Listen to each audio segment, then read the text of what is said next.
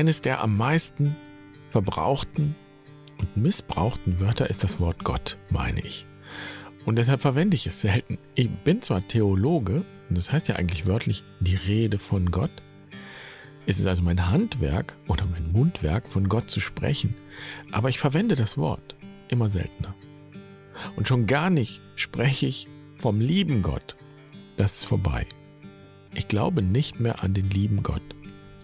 Und wenn ich mir so anschaue, wer hier bei Barfuß und Wild Platz nimmt, dann habe ich den Eindruck, dass ich damit nicht alleine bin. Falls es dir ähnlich geht, herzlich willkommen bei Barfuß und Wild. Ich bin Jan. Schön, dass du dabei bist. Ich freue mich, diese Folge mit dir zu teilen.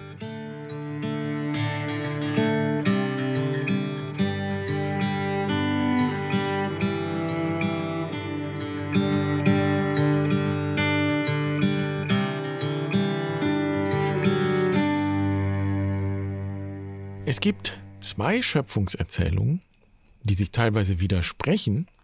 So beginnt die Bibel. Und gleich mal vorweg, das ist schon ein immanenter Hinweis, ein biblischer Wink mit dem Zaunpfahl, dass wir nie die ganze Wirklichkeit erfassen können. Und insofern geht es mir nicht darum zu sagen, dass Gott niemals ein lieber Gott ist, sondern dass das nur einen Teil und sogar einen sehr begrenzten Teil dessen umfasst und begreift, was Gott auch noch alles ist und sein kann. Und ich würde aus meiner persönlichen Erfahrung heraus sagen, der liebe Gott taugt vielleicht für einen Kinderglauben, aber wer erwachsen werden will, ist herausgefordert, über dieses Bild vom lieben Gott hinauszugehen. Und genau so beginnt die Bibel mit dieser Herausforderung. In der ersten Schöpfungserzählung geschieht alles sehr planvoll. Gott schöpft die Welt mit allem drum und dran in sechs Tagen. Zuletzt wird der Mensch erschaffen. Gott findet das alles sehr gut und ruht am siebten Tag. In der zweiten Schöpfungserzählung wird das alles noch einmal auf den Kopf gestellt.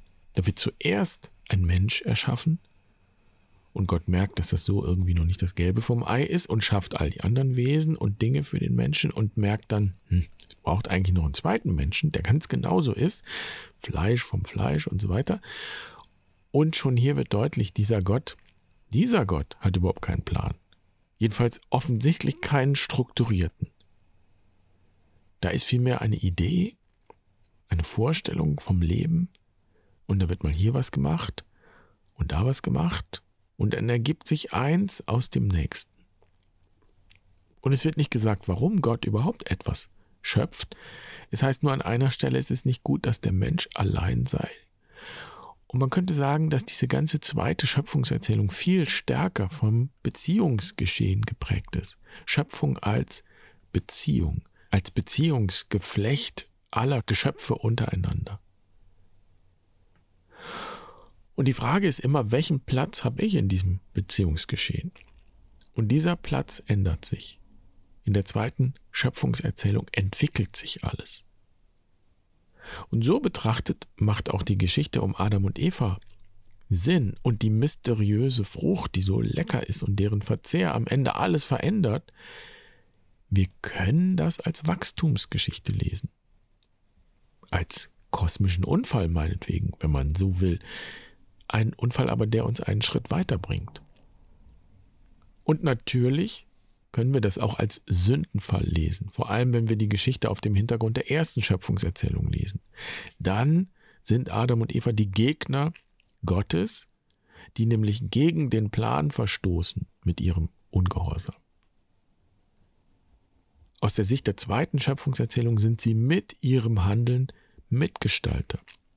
Sie entwickeln sich weiter, ihr Bewusstsein entwickelt sich weiter, sie wachsen und leben in Freiheit.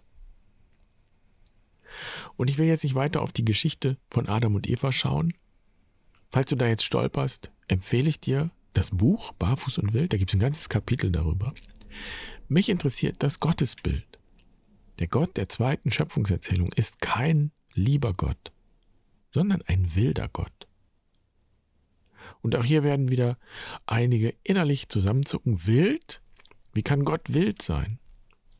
Und dann wird deutlich, dass wir im christlichen und man könnte auch sagen im jüdisch-christlich-islamischen Mainstream, also im Mainstream der drei monotheistischen Religionen, Gott als das Gegenteil von wild denken, darstellen, verstehen.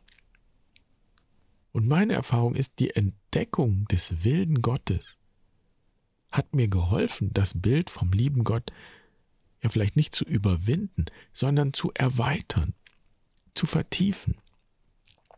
Denn der liebe Gott wirft irgendwann wirklich große Fragen auf, wenn wir ehrlich sind. Und nehmen wir mal das Buch Hiob. Alleine die Geschichte, in der Gott mit dem Satan ein Experiment vereinbart. Was für ein Bild. Der Mensch als Spielball des Göttlichen. Wird Hiob seinen Glauben an Gott bewahren, trotz all der furchtbaren Schicksalsschläge? Und wenn wir genau hinschauen, dann gilt eigentlich beides. Hiob verliert seinen Glauben an Gott und gewinnt zugleich eine Erfahrung von Gott. Ich würde sogar sagen, wir erleben in diesem Buch, wie sich der Glaube an den lieben Gott auflöst und die Erfahrung eines wilden Gottes Raum bekommt. Und tatsächlich enthält das Hiob-Buch auch gar keine richtige Antwort. Es gibt, es gibt auch keine Antwort auf die Frage dieses Buches, warum Hiob leidet, warum wir leiden. Wenn Gott nämlich ein lieber Gott ist, ja, warum lässt er uns dann leiden? Hiob bekommt keine Antwort darauf. Stattdessen wird lang und breit dargestellt, wie Hiob einem wilden Gott begegnet in der Natur. Im 38. Kapitel. Da spricht Gott zu Hiob auf, gürte deine Lenden wie ein Mann, ich will dich fragen, du belehre mich. Huh. Und Gott stellt lauter Fragen. Wo warst du, als ich die Erde gegründet habe? Sag es denn, wenn du Bescheid weißt. Wer setzte ihre Maße? Du weißt es ja. Wer hat die Messschnur über ihr gespannt? Wohin sind ihre Pfeiler eingesenkt? Wer verschloss das Meer mit Toren, als schäumend es dem Mutterschoß entquoll, als Wolken ich zum Kleid ihm machte? ihm zur Windel dunklen Dunst. Hast du je in deinem Leben dem Morgen geboten, der Morgenröte ihren Ort bestimmt?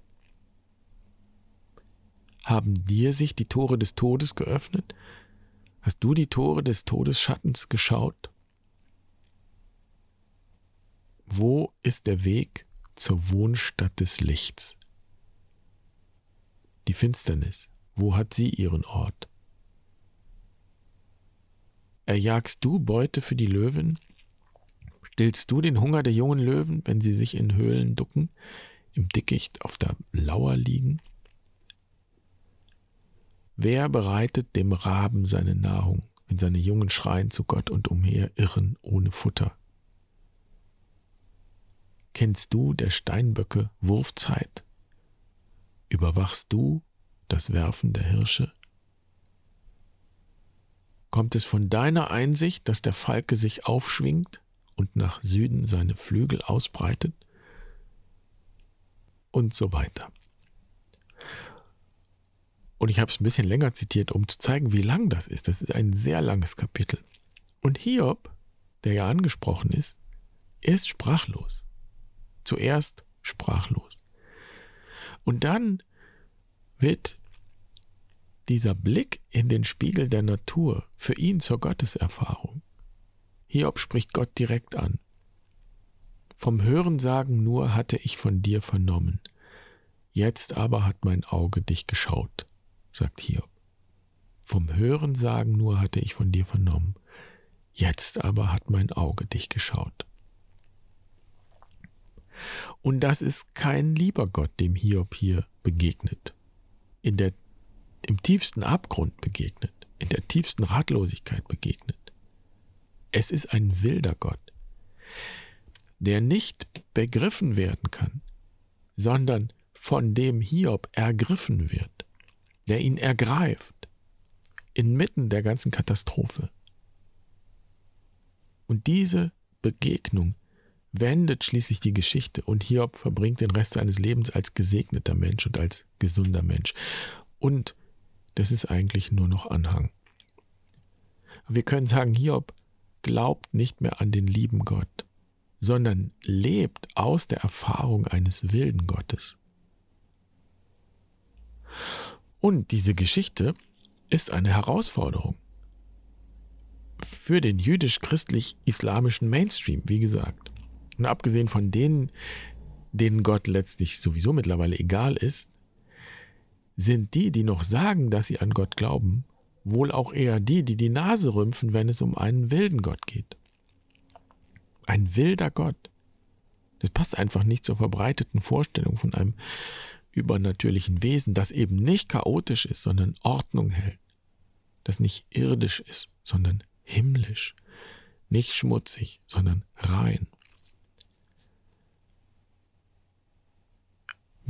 Wenn wir Wildnis verstehen als zerstörerische Gewalt, als Gesetzlosigkeit, Krieg, rücksichtslose Geilheit, diese negative Bewertung von allem Wilden und Wildfremden, das hat ja in den vergangenen Jahrhunderten unser Selbstbild und Weltbild im Westen bestimmt.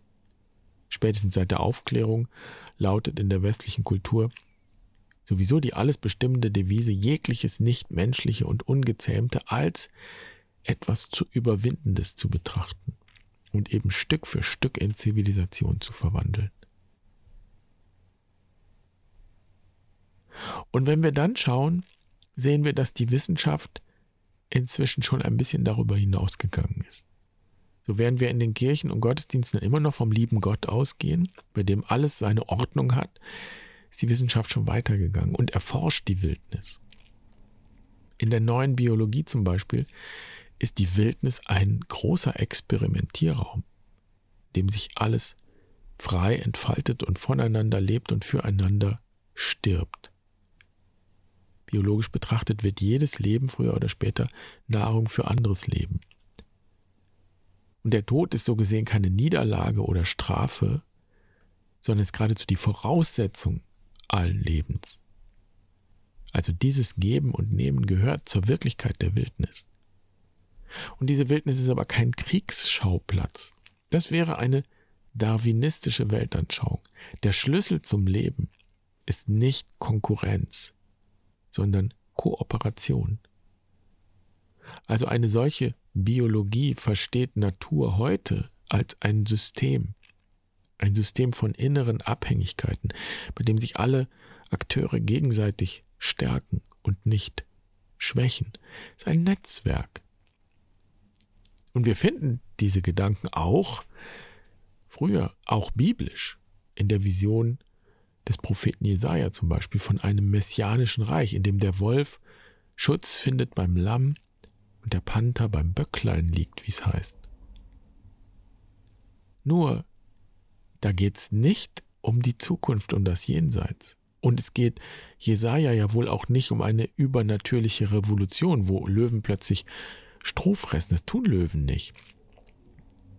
Nein, es geht vielmehr darum, wie wir die Welt betrachten. Und das heißt, der Messias, um den es dann da geht, der ja diese Wirklichkeit bringt, von der Jesaja spricht, der Messias, der Spross aus der Wurzel Isais, der wird nicht die Verfasstheit, Verfasstheit der Schöpfung ändern, sondern er wird die Erkenntnis Gottes bringen, sagt Jesaja. Und Hiob hat genau diese Erkenntnis. Der Messias ändert nichts, sondern was sich ändert, ist das Bewusstsein und dass alle Menschen, ja alle am Ende diese Erkenntnis teilen.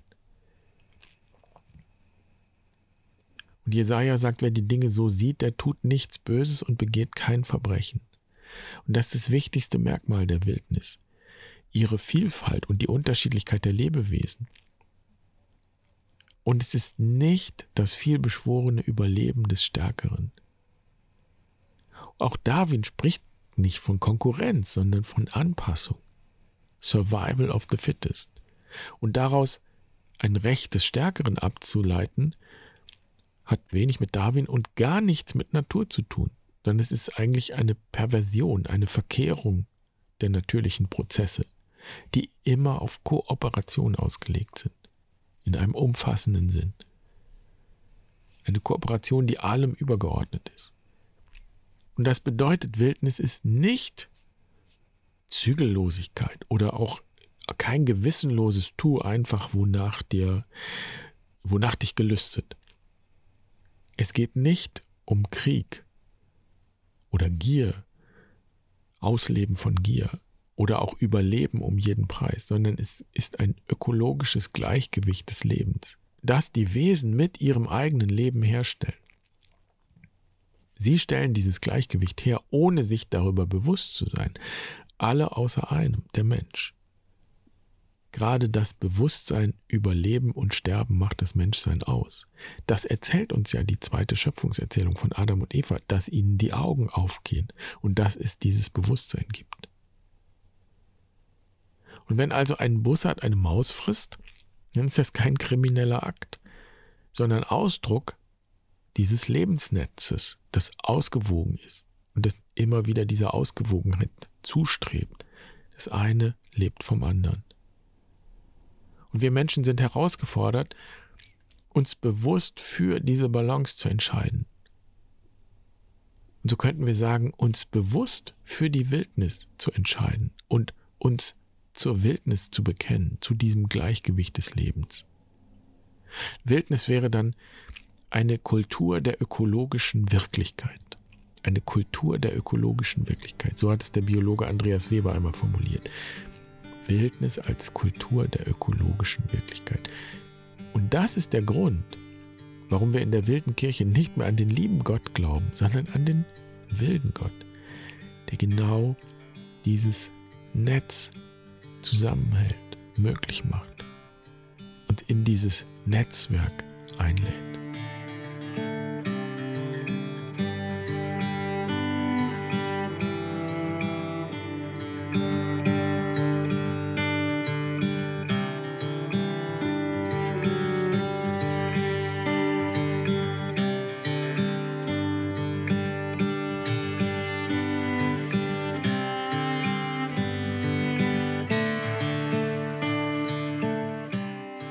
Wenn ich sage, dass ich nicht mehr an den lieben Gott glaube, dann heißt das also nicht, dass ich Gott ablehne oder die Frage nach Gott ablehne. Im Gegenteil, ich möchte diese Frage gerne offen halten.